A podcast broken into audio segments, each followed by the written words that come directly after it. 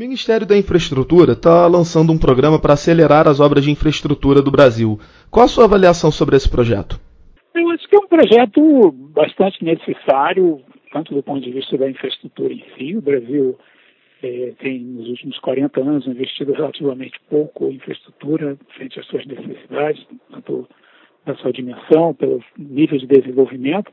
Mas nos últimos anos, esse nível que já era baixo caiu mais ainda. Então, na média desse período todo, a gente investiu alguma coisa na faixa de 2, 2,2% do PIB em infraestrutura. Os números nos últimos anos estão na faixa de 1,6, 1,8% do PIB, que não dá nem para repor o capital de o capital infraestrutura que é depreciado a cada ano. Então, por isso que explica aí viaduto que cai e assim por diante.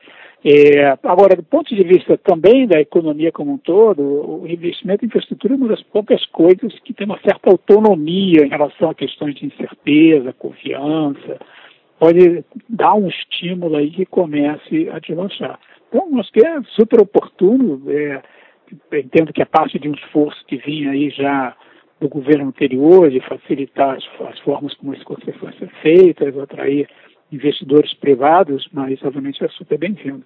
Armando, muitas pessoas dizem que o Brasil é um cemitério de obras paradas. É, quais são as medidas necessárias para reverter esse cenário?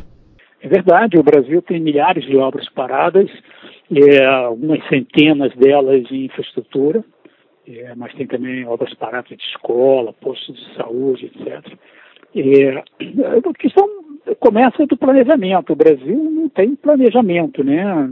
É, por exemplo, às vezes você faz um projeto de uma ferrovia, mas esquece de fazer o projeto do porto que, em que as ferrovias desembocam. Um bom exemplo é uma ferrovia que está aí nos planos do governo, que é a ferrovia de integração oeste e leste, que na sua primeiro, no seu primeiro trecho, de uns 400 quilômetros mais ou menos, vai exportar minério de ferro do interior da Bahia por meio de Ilhéus, só que não tem porto em Ilhéus, então não tem como embarcar o minério de ferro. Então precisa de planejamento, alguma coisa que é, coordene os vários investimentos, sinalize para os investidores o que, que vai acontecer no final, nos próximos anos, para onde que a coisa está indo.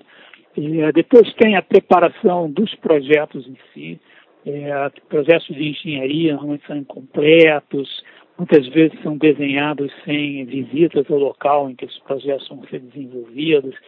E aí o projeto começa e depois para, porque começam a encontrar uma série de circunstâncias que não foram antes investigadas, não foram pesquisadas, e aí você começa a sair do que foi contratado, e aí a obra para por diversos, por diversos motivos. E tem milhões de coisas de microplanejamento envolvendo licenças ambientais, desapropriação, coordenação com é, outros órgãos, por exemplo, é, uma estrada uns anos atrás, um contorno em, é, na capital do Espírito Santo, reconstruir a estrada, mas se esqueceu de contatar a empresa estadual de gás que tinha tubos de gás passando por debaixo do lugar onde ia construir a estrada.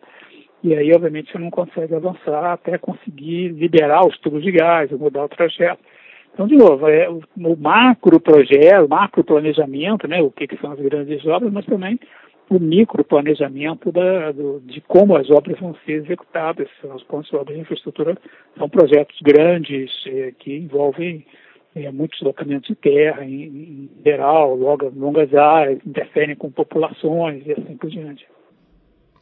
E, e como o gargalo da, da infraestrutura que a gente tem prejudica a atividade econômica no Brasil hoje? É, assim, de diversas formas. Antes da economia é, entrar em recessão e depois quando a gente saiu da recessão, tinha expectativas de uma retomada mais forte, havia muito receio, por exemplo, se não ia faltar energia elétrica. Acabou que o problema da, da, pouca oferta de energia elétrica foi resolvido com a economia não crescendo, mas se tivesse economia crescida, a gente estar enfrentando aí problemas de, de ausência, de falta de energia elétrica.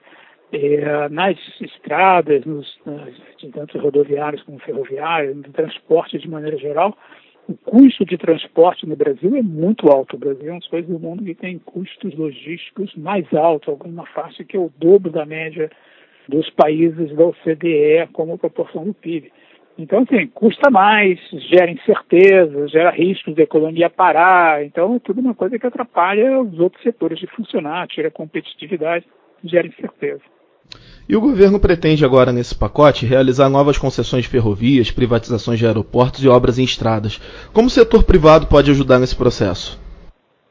O setor privado, em geral, tem mais flexibilidade e conhecimento para fazer as obras é, e administrá-las depois do que o setor público, que tem uma série de amarras, de leis de licitações e outras que tornam a, a realização dos investimentos muito complicados. E explica aí muitas dessas obras paradas sobre as quais a gente falou.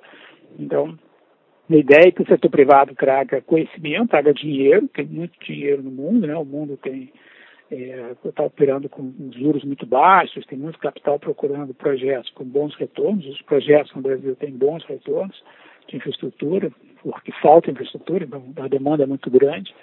Agora, a grande dificuldade é conseguir projetos que o risco seja baixo. Eu acho que esse é o investimento que o governo tem feito, é tentar resolver problemas que têm afetado, é, gerado incerteza, gerado risco na hora de, de investir, como é, problemas de regulação completa, é, que às vezes são muito estáveis, essas coisas todas que a própria contratação do projeto, garantir que é, fique claro o que está sendo contratado e assim por diante. Essa é, lá, a grande possibilidade, o governo não tem o dinheiro para fazer esses investimentos em infraestrutura, há muito dinheiro no setor privado, há projetos que podem dar taxas de retorno muito grandes, o problema é o risco. De alguma maneira você tem que reduzir o risco de investir em infraestrutura no Brasil.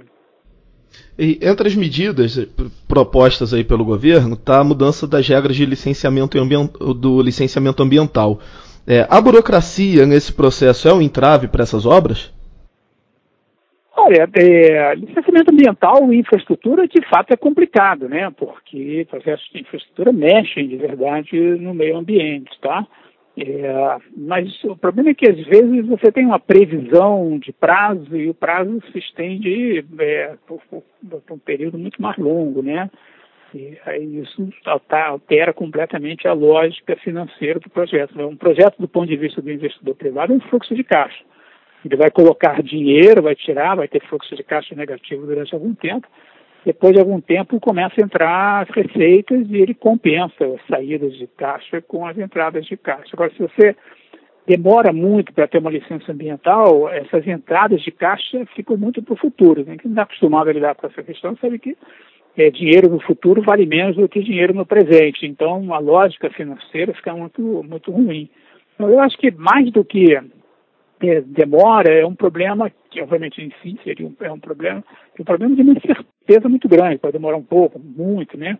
Agora, obviamente, como todas, todos os pontos do projeto, quanto mais rapidamente você conseguir lidar melhor. De novo, tem muita coisa que pode ser feita na fase preparatória né, do projeto, na fase de planejamento. Não precisa você aguardar é, o projeto tá com as coisas prontas para fazer a obra para depois fazer o licenciamento ambiental. Então, é, eu acho que tem bastante coisa que pode melhorar, eu acho que tem essa, essa incerteza grande que precisa acabar, precisa ter um processo mais expedito. Tem muitas, muitos órgãos, municipal, estadual, federal, que apitam nessa questão do licenciamento ambiental. De alguma maneira você precisa coordenar para que as coisas sejam é, mais fáceis de lidar, não tem três guichês, mas um guichê só. Então, de novo, é necessário, você não vai acabar com o licenciamento ambiental, porque a infraestrutura tem impacto ambiental relevante, mas de alguma maneira você precisa agilizar e diminuir essa incerteza. É parte do risco a que eu me referi antes. Né? É, se tem incerteza sobre o prazo, significa risco, portanto, torna o projeto menos atraente. E outra proposta dentro desse pacote é permitir a construção de novas ferrovias através do regime de autorização. É, qual a importância do modal ferroviário para o desenvolvimento da economia? Essa retomada é importante também? É, o, o Brasil, para o tamanho que tem, tem uma participação do modal ferroviário baixa no transporte de carga, tá? É, as ferrovias hoje em dia, talvez tirando a Europa, onde tem muito subsídio, é, no Japão, o transporte ferroviário é basicamente carga, né? É, o, o, Brasil, como eu disse, a participação é pequena, os estudos mostram que se a gente conseguir levar essa participação vai ser muito benéfico, vai reduzir custos, vai reduzir poluição ambiental, modal é, rodoviário, os caminhões poluem muito mais do que os trens, tem muito mais emissão de CO2 é, do que se você fizer ferrovias, o número de acidentes, é, perda de vida diminui se você aumentar a participação das ferrovias. É, obviamente vai ter benefícios é, variados para quem for é, fornecer serviços, trabalhar nesses projetos de investimento. Então, assim, tem uma série de razões de por que, que você quer fazer essa, essa expansão de ferrovias. É bastante boa, tá certo? A ideia da autorização é mais focada em pequenos trechos ferroviários, trechos é, que não interessam as grandes concessionárias, mas podem ter interesse para questões locais, para ferrovias que queiram se estabelecer alimentando os grandes troncos ferroviários. Foi isso que a gente viu nos Estados Unidos. Nos Estados Unidos, quando você é, mudou a regulamentação na virada dos anos 70 para 80, as grandes empresas ferroviárias se desinteressaram, como já vinham se desinteressando é, nas décadas anteriores, de vários trechos que estão fora dos grandes corredores. Mas outras empresas, tem, sei lá, quase 600 empresas ferroviárias pequenas, chamadas locais nos Estados Unidos, que fazem esse trabalho. Às vezes elas fazem um trabalho local, né? às vezes elas simplesmente pegam e, e alimentam a grande, a grande ferrovia. A expectativa é que a gente consiga fazer uma coisa parecida aqui, dando menos menos custos é, regulatórios para essas empresas que fariam a operação local, né? Então, uma coisa mais livre, mais solta, menos custosa para elas, por exemplo, via autorização e não concessão, e a gente consiga talvez replicar isso que aconteceu nos Estados Unidos.